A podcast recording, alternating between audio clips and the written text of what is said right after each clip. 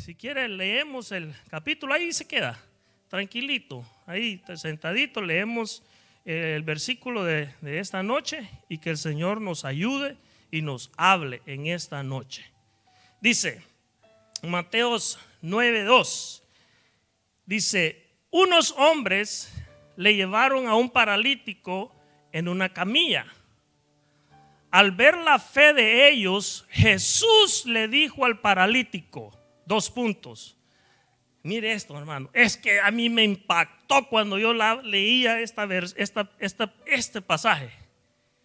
Y le dice al paralítico, ánimo, coma, hijo mío. Mire ahí, porque aquí se va a basar el tema desde hoy. Tema, prédica, lo que sea, hermano. Pero este es el punto. De aquí nos vamos a basar. Y a donde el Señor nos lleve, ahí vamos a llegar. Dice, ánimo, hijo mío. ¿Cuántos hijos hay en este lugar? Y a los que nos están viendo, hijos también. Jesucristo los llama hijos del Dios altísimo. Y le dice, le dice, hijo mío, tus pecados te son perdonados.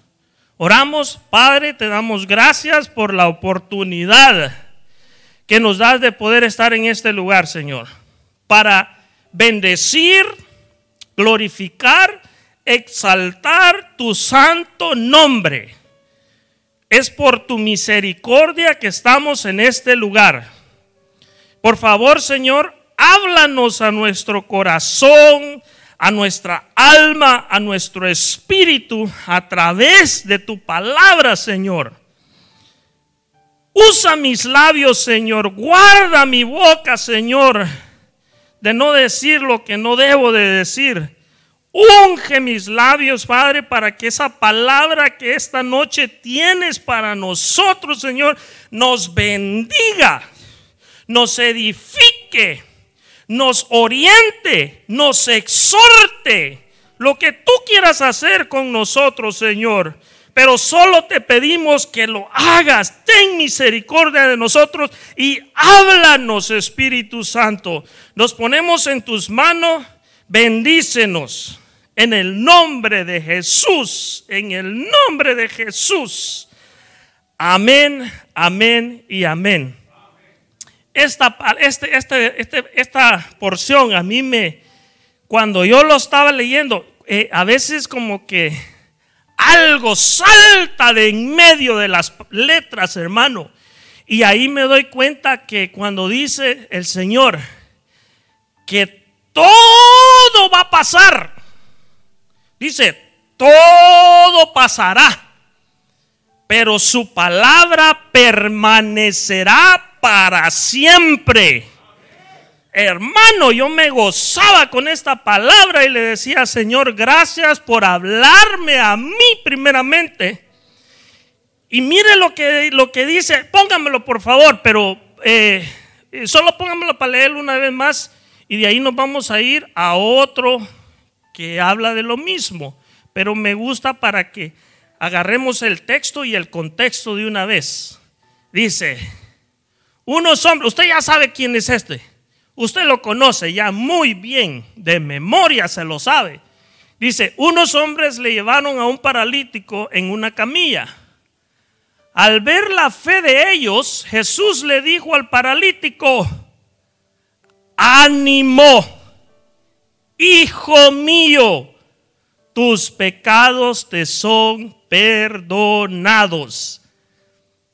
¿Cuántos hermanos se alegran?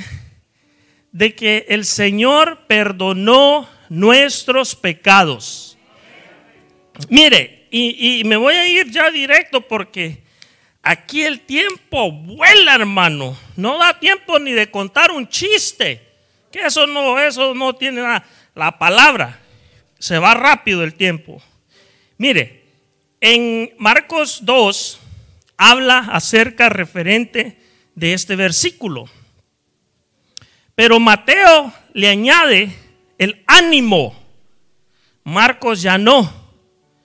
Marcos ya le dice, Marcos ya solo le dice, ten, ten, eh, le dice, eh, póngamelo de nuevo, por favor. Oh, lo que, sí, ahorita vemos a ver el título. Dice, dice, en esta dice, ánimo. En el otro solo dice, hijo mío, tus pecados son perdonados. Pero aquí me gusta la de Mateo, que le pone el ánimo. Vaya, vámonos ya de entradita de una vez. Vamos a empezar a hablar de algunas, algunas cosas que me resaltaban en mi corazón fuertemente. La condición de ese hombre era una condición terrible. Dice la Biblia, usted lo lee en su casa, Marcos 2. Dice, Marcos 2 dice, dice que la condición de ese hombre era paralítico. Y no lo llevaban en silla de ruedas, sino que lo llevaban en una camilla, literalmente acostado, hermano. Fíjese la condición de este hombre, de ese paralítico. Ya se va a ir dando, ya va a ir usted viendo lo que, está, lo que vamos a hablar, lo que es, se, se, se relata este versículo son de los cuatro amigos de ese paralítico. Primero se juntaron, se dieron cuenta que había uno que sanaba, había uno que resucitaba a los muertos, había uno que libraba, quitaba la lepra de la carne, había uno que liberaba a los endemoniados. Y estos hombres se dieron cuenta de dónde estaba él, Jesús. Y se planearon y dijeron, vamos. Dice que allí dice, usted lo lee. Solo ahorita, solo créame lo que le estoy diciendo. Y, si no me cree, se va a la Biblia, Marcos 2, y léaselo todo. Y ahí se va a dar cuenta, ahí dice. Y si no dice ahí, dice Mateo. Y si no dice Mateo, ahí dice, búsquelo, léalo, léalo. Si eso es bueno, es bueno. Pero fíjense que estos hombres se reunieron y vieron la condición de su amigo y dijeron, hoy es cuando. Jesús, dicen que Jesús levanta, sana, perdona a los necesitados. Y se reúnen estos hombres amigos de él y lo convencen. Hermano, es que ese hombre estaba en una condición Quizás pueblo nos esté escuchando fuera. Quizás la condición de él era igual o peor.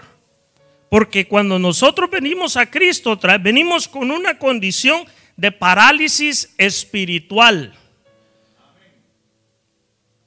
Traemos una parálisis.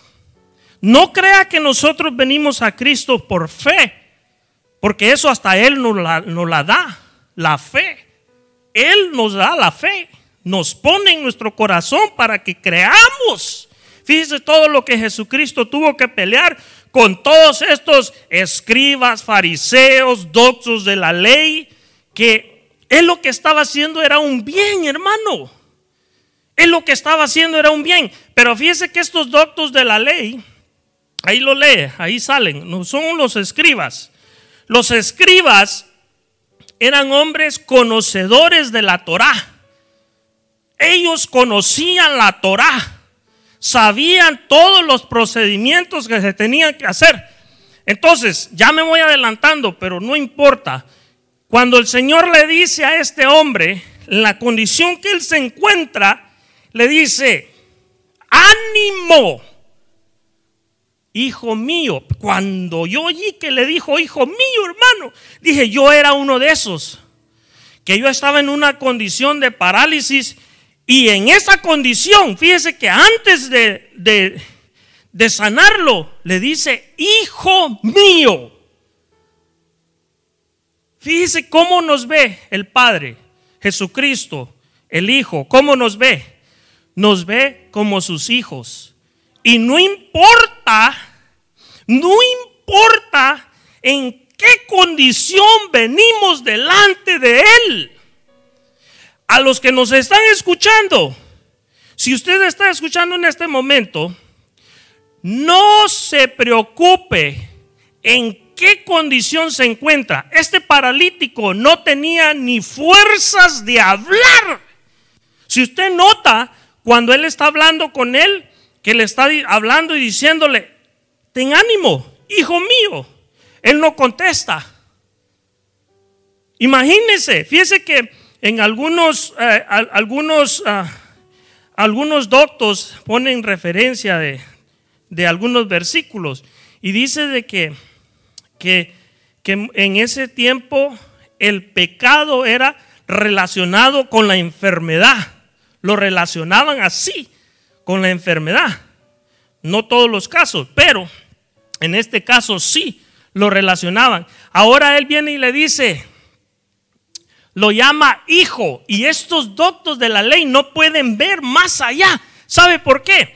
Porque ellos estaban acostumbrados que cada año el sacerdote de ese entonces iba y traía sus sacrificios y si eran agradables a Dios, perdonaba al pueblo. Y si no, ahí quedaba el sacerdote. Entonces ellos no podían pasar más allá de que había uno, el hijo, que el padre envió a su hijo para liberar a los paralíticos, para liberar a los endemoniados, para liberar a los muertos.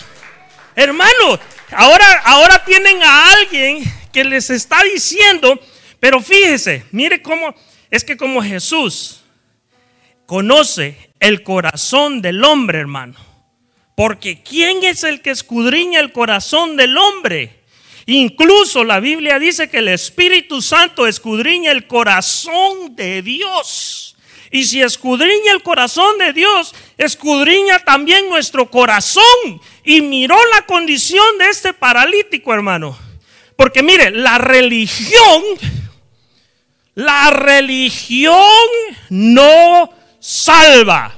Jesucristo salva. La religión no salva. Y ahora tienen a uno que le dice a este hombre, tus pecados te son perdonados.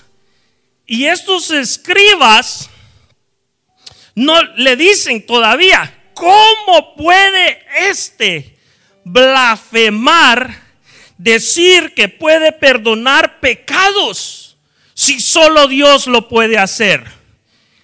Y la Biblia dice que el Señor vio el corazón de estos escribas y les y más adelantito yo creo que lo deberíamos de leer, hermano, para no perder el hilo, porque eso está Hermano, a mí me bendijo, hermano. leámoslo, no hace daño leer. Si solo vamos a leer esa porción, gloria a Dios. Mire, eh, Marcos 2, si usted me acompaña y quiere leer, bienvenido. Si no, no se preocupe, tranquilo. Dice, Marcos 2 dice, cuando Jesús regresó a Capernaum, varios días después, enseguida Fíjese que no no he visto ni las notas que traía, pero gloria a Dios, el Señor se glorifique en esta noche y nos bendiga de todas maneras. Dice, dice en, vámonos al, al 2, 2, 2. Dice, pronto la casa donde se hospedaba estaba tan llena de visitas que no había lugar ni siquiera frente a la puerta mientras él les predicaba la palabra de Dios, tres, llegaron cuatro hombres cargando un paralítico en una camilla. Como no podía llevar hasta, llevarlo hasta Jesús debido a la multitud, abrieron un agujero en el techo encima de donde estaba Jesús. Luego bajaron el, al hombre en la camilla justo delante de Jesús el 5, mire, al ver la fe de ellos, Jesús le dijo al paralítico, Hijo mío, tus pecados te son perdonados. Fíjese, le dice, Hijo mío, le dice hijo antes de perdonarlo, fíjese. allí lo veo yo así, que al Señor no importa la condición en la que viene el necesitado. A Él lo que le importa es lo que hay adentro de esa persona, porque solo Él la puede ver. E, ellos no podían ver eso. Y allí dice, bueno, ¿cómo es que dice este? Así dice, ¿cómo es que dicen que este puede perdonar pecados? Porque, va, le pregunto, si usted oye a Jesucristo diciendo, hijo mío, ánimo, hijo mío, tus pecados te son perdonados, ¿qué hubiéramos pensado nosotros? Y el Señor les dijo, como los, el, el perdonar pecados no se puede ver, solo Dios el Padre puede ver el corazón del hombre, la necesidad del corazón del hombre, la necesidad que se encontraba. Y le dice, leámoslo, porque está, esto está muy bueno. En el 5 dice, al ver la fe de ellos, Jesús le dijo al paralítico, paralítico, hijo mío, tus pecados te son perdonados. Mire, mire la condición de los, estos, estos son los religiosos, hermano. Estos son los religiosos. Dice, algunos de los maestros de la ley, mire cómo los indican, maestros de la ley religiosa que estaban allí sentados pensaron, ¿qué es lo que dice? Es una blasfemia. Y fíjese que en otra, en otra Biblia dice un poco más fuerte. Y se lo voy a leer para salir de... Para, me gustó, me gustó cómo se miraba, se lo decía esta versión. Es la de las, la versión, déjenme ver, la latinoamericana. Dice, dice, no, esta no es, esta no es, calma, pueblo, calma. Dice, dice, ¿cómo puede decir eso? Y ahí está en símbolo de interrogación, de pregunta. ¿Cómo puede decir eso? Realmente se burla de Dios. Fíjese cómo lo ponen al Señor Jesucristo. Y luego le dice, más adelante, dice, en el 8, aquí casi no, necesitamos ya sea anteojos o luz, una de las dos. Dice en el 8, 2.8, eh, dice, en ese mismo instante Jesús supo que pensaban así que les preguntó, ¿por qué cuestionan eso en sus corazones? ¿Qué es más fácil decir al paralítico? ¿Tus pecados son perdonados? ¿O ponte de pie, toma tu camilla y camina? ¡Ay, hermano! Mire, es que a mí me, me, deleita cuando el Señor en su misericordia lo hace ver un poquito que usted ya lo sabe, pero yo no lo sabía. Usted sí, porque usted es bueno, yo sé, que usted lee y el Señor lo respalda. No estoy diciéndolo en, en tono de doble, no, no, no, yo sé. Pero a mí el Señor ahí me miraba, me ministraba. Fíjese, y le dice, ay, le dice, le dice el Señor a ellos, ¿cómo pueden pensar? Así que les demostraré, mire, así que les demostraré que el Hijo del Hombre tiene autoridad en la tierra para perdonar pecados. A lo que voy, le dice, toma, mire hermano, es, que yo me gozaba. Dice, mire la, la, la oración de Jesús. Que le digo al Señor, Señor, enséñanos a orar. Enséñanos, muéstranos, abre las ventanas de los cielos y, ayúdanos a, ser eh, dignos de poder orar por el necesitado y que tú, en tu misericordia, sanes sus pecados, quites sus pecados. Él ya lo hizo a través de su Hijo Jesucristo, por la sangre de Jesucristo. Dice que nuestros pecados han sido purificados, lavados. ¿No? Uno dice, uno está de acuerdo, muy bien, suficiente. Dice que nuestros pecados fueron quitados, lavados por la sangre de Jesucristo. Entonces, mire la oración del Jesús, del Señor Jesús. Mire qué oración, hermano. Así como, ¿no ha visto usted algunos que, no, estoy hablando aquí, estoy hablando de que a veces uno ve en los videos de hermanos que oran Padre que estás en los cielos, como es bueno, está en los cielos. Santifica y empieza la oración, hermano. Y después termina orando por saber por qué, hermano. El Señor solo le dijo, ponte de pie, agarra tu camilla y vete. Fíjese la oración del Señor Jesús a mí me impactaba porque digo, Señor, solo es de que digas la palabra y la palabra ya está dicha. Solo es de que la creamos, hermano. Solo es de que, que, el Señor en su misericordia nos ponga esa fe para creerla. Y Dios está haciendo cosas en este lugar. Está hablando a su pueblo Está hablando a través de su palabra, sigue hablando, hermano, a través de cosas que nos pasan, tribulaciones, Él sigue hablando. Y Él es glorificado en este lugar. Glorificamos el nombre de Jesucristo, porque Él, por su misericordia, a pesar de que éramos paralíticos, Él nos alcanzó y nos perdonó nos limpió, nos purificó y delante de los ojos de Dios nos ve, hermano, perfectos. Ahora me va a decir, hermano Enrique, pero eso de perfectos, hermano, no falta. Estamos siendo perfeccionados, como Pablo dice.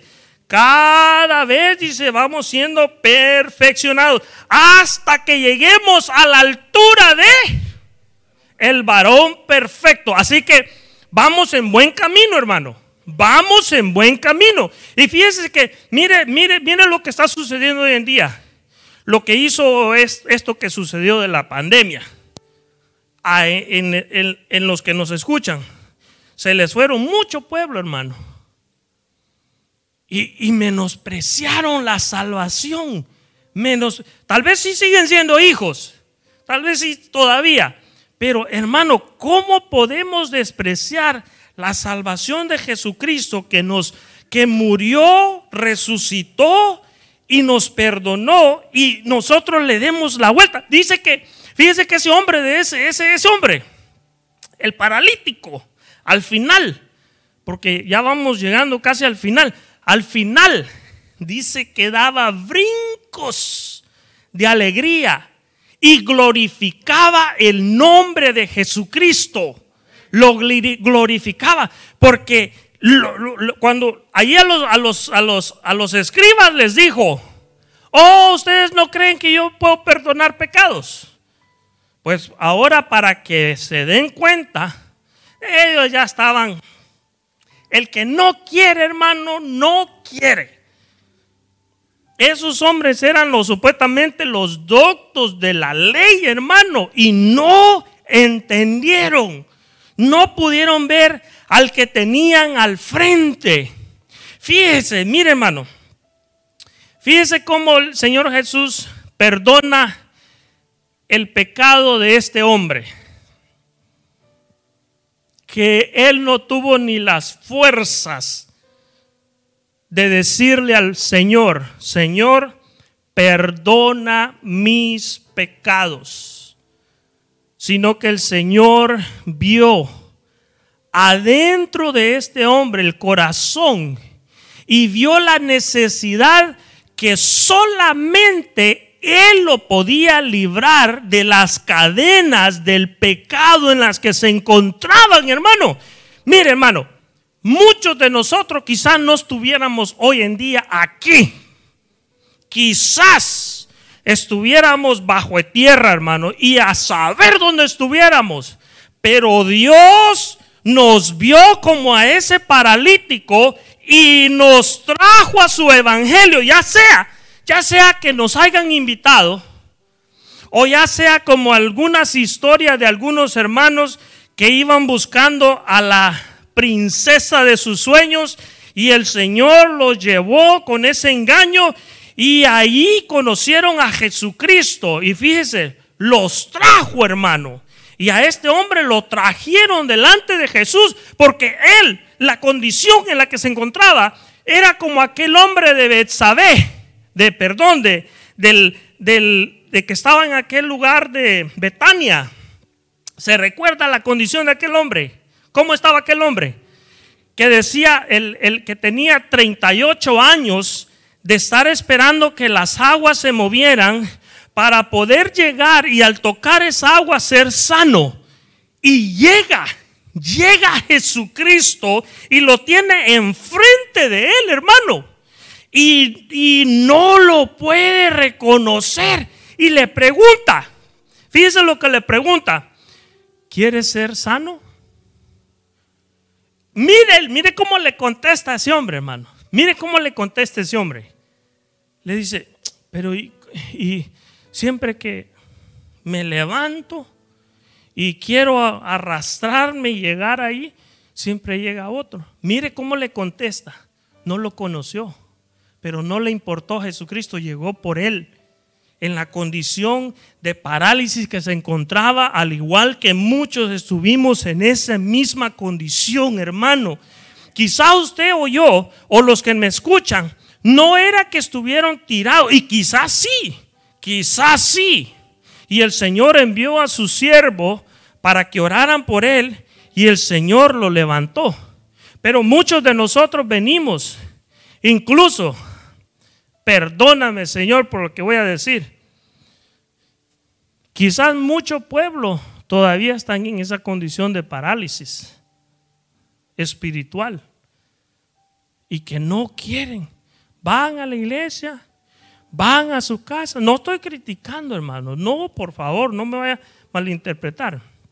Quizás, pero acuérdese, estamos en esa, estamos en ese camino, hermano. Vamos en camino en camino. Vámonos, vamos creciendo, vamos siendo perfeccionados poco a poco. Va a llegar el momento donde el Señor va a ir quitando esas amarras va a ir quitando esas cadenas, va a ir quitando ese vocabulario, va a ir quitando esos, a veces esos pensamientos, hermano, que nos vienen, que nos atan, pero el Señor va quitando todo eso. Y a ese hombre le perdonó sus pecados y lo levantó de ese lugar. Y, además, no se queda ahí, hermano, es que no se queda ahí. Señor hace el trabajo. Pero ahora queda de que nosotros obedecer a su palabra, seguir buscándolo a Él todos los días que sea posible. No solo cuando nos reunimos a este lugar, sino que en nuestra casa, cuando vamos manejando, cuando estamos en nuestro trabajo, todos los días de nuestra vida, estar siempre en sintonía, conectados con el Padre, que el Señor nos ayude. Porque mire, lo que está pasando en este mundo, déjeme darle una noticia mala. Este mundo no va a mejorar. Este mundo va de peor en peor. Pero déjeme darle una buena noticia. Jesucristo sigue siendo el mismo de ayer, de hoy y por los siglos. Y al que está de paralítico, el Señor lo quiere levantar de esa parálisis. El Señor lo quiere levantar, hermano. Y fíjese que estos doctos de la ley no pudieron entender. Y hubo una mujer, hermano. Hubo una mujer que ni le habló al Señor. Se postró y empezó a derramar sus lágrimas. Porque solo Jesucristo conocía la condición de esa mujer, de lo de adentro. Porque Jesucristo lo que ve, Dios el Padre, el Espíritu Santo lo que ve es lo de adentro. Lo de afuera, hermano, cualquiera lo puede engañar. Pero lo de adentro es lo que ve Dios. Porque podemos ser eh, hasta como el pavo real. ¡Ja! ¿Usted ha visto los pavos reales? Qué bonito, ¿verdad? Y levantan su pluma y, uh, y a los otros ahí diciendo, mira mis plumas, qué hermosas. Y se ven las patas, qué feas, hermano. Y, y, y nosotros, hermano, el Señor perdonó nuestros pecados, nos liberó, hermano. Ahora yo creo que ese es un motivo de alegría, de gozo, hermano, de que Él perdonó nuestros pecados. Nos liberó.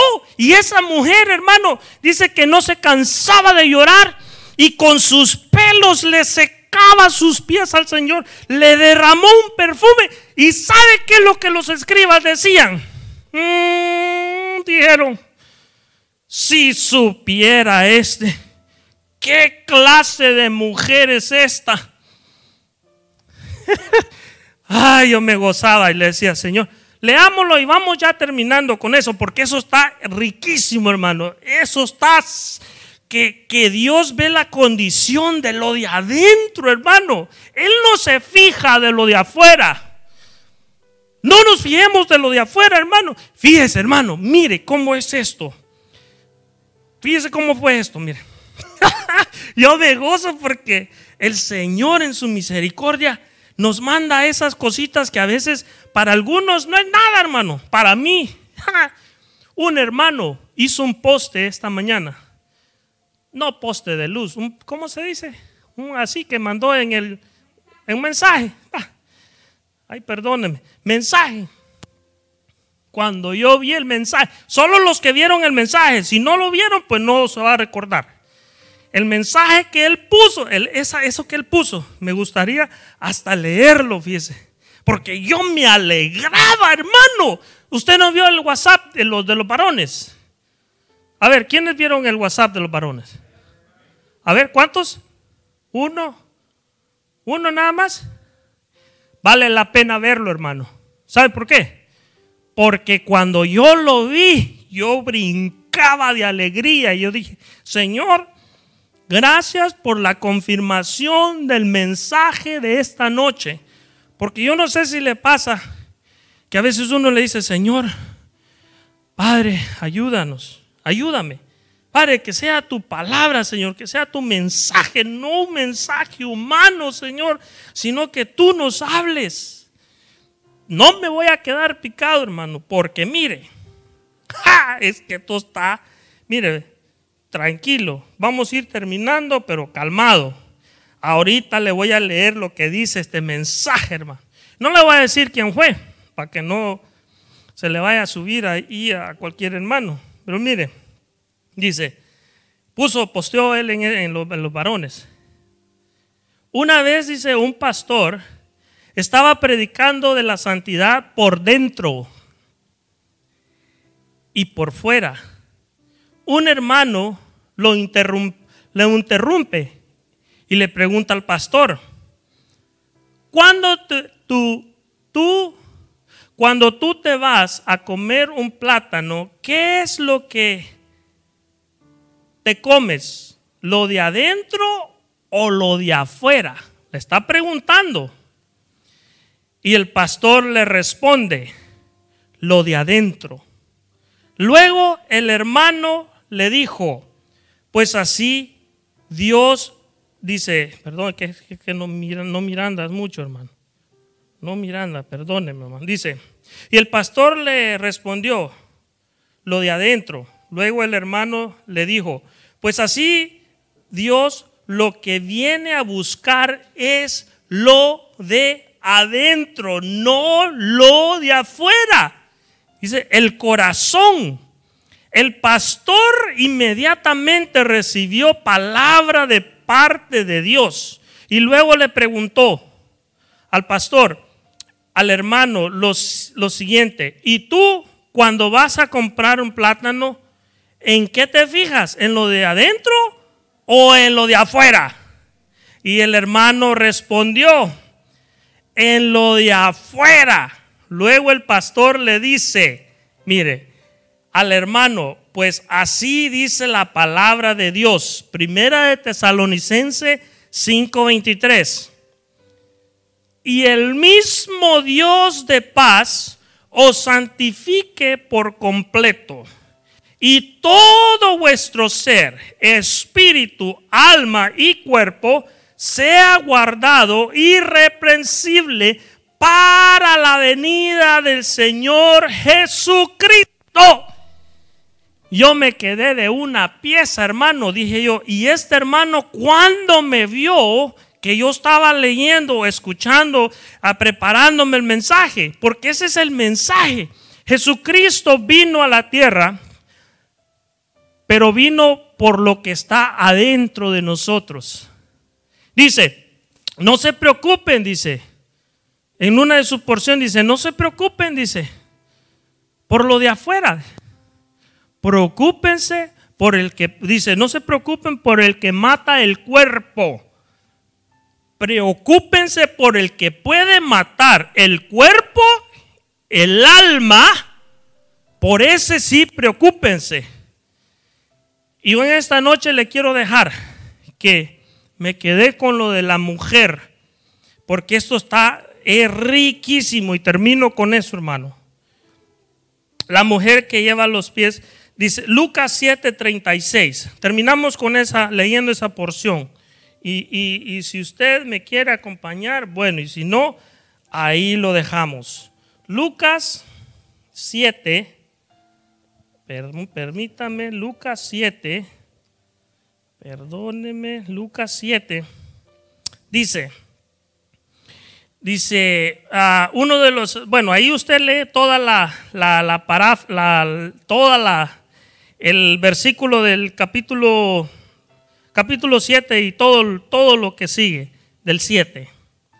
Dice, te digo que sus pecados, que son muchos, han sido perdonados por eso ella me demostró tanto amor por una persona a quien se le perdona poco, demuestra poco amor. Entonces Jesús le dijo a la mujer, tus pecados son perdonados. Tus pecados te son perdonados. Era aquella mujer que se encontraba en aquella terrible condición. Usted ya sabe quién es esa mujer. Fíjese que el Señor les está hablando a través de, este, de, este, de esta porción bíblica, nos habla a la humanidad. Que a Él no le importa en qué condición venimos. Y fíjese que muchas de las veces esa condición en la que venimos a veces nos impide venir a Cristo. De tan terrible condición en la que nos hacemos indignos de que Él nos pueda perdonar. Ese paralítico estaba en una condición que no pudo ni hablar. Yo no sé si ahí dice si habló o no habló. Solo lo que dice al final en, uno de los evangelios dice que cuando el Señor le dijo, toma tu camilla y vete a tu casa, dice que se levantó de un salto y iba glorificando el nombre de Dios. Y le dijo, vete a tu casa. El Señor viene a esta tierra, vino a esta tierra porque estábamos en una condición de parálisis. El hombre. Estábamos en una condición que nada, nada ni nadie daba nada por nosotros. Pero Jesucristo, en su infinita misericordia, se tuvo que humillar La Biblia dice que se humilló hasta lo sumo. ¿Sabe por qué se humilló Jesucristo? Por nosotros, por la condición. A tal punto que se despojó de toda su deidad y se hizo como uno de nosotros.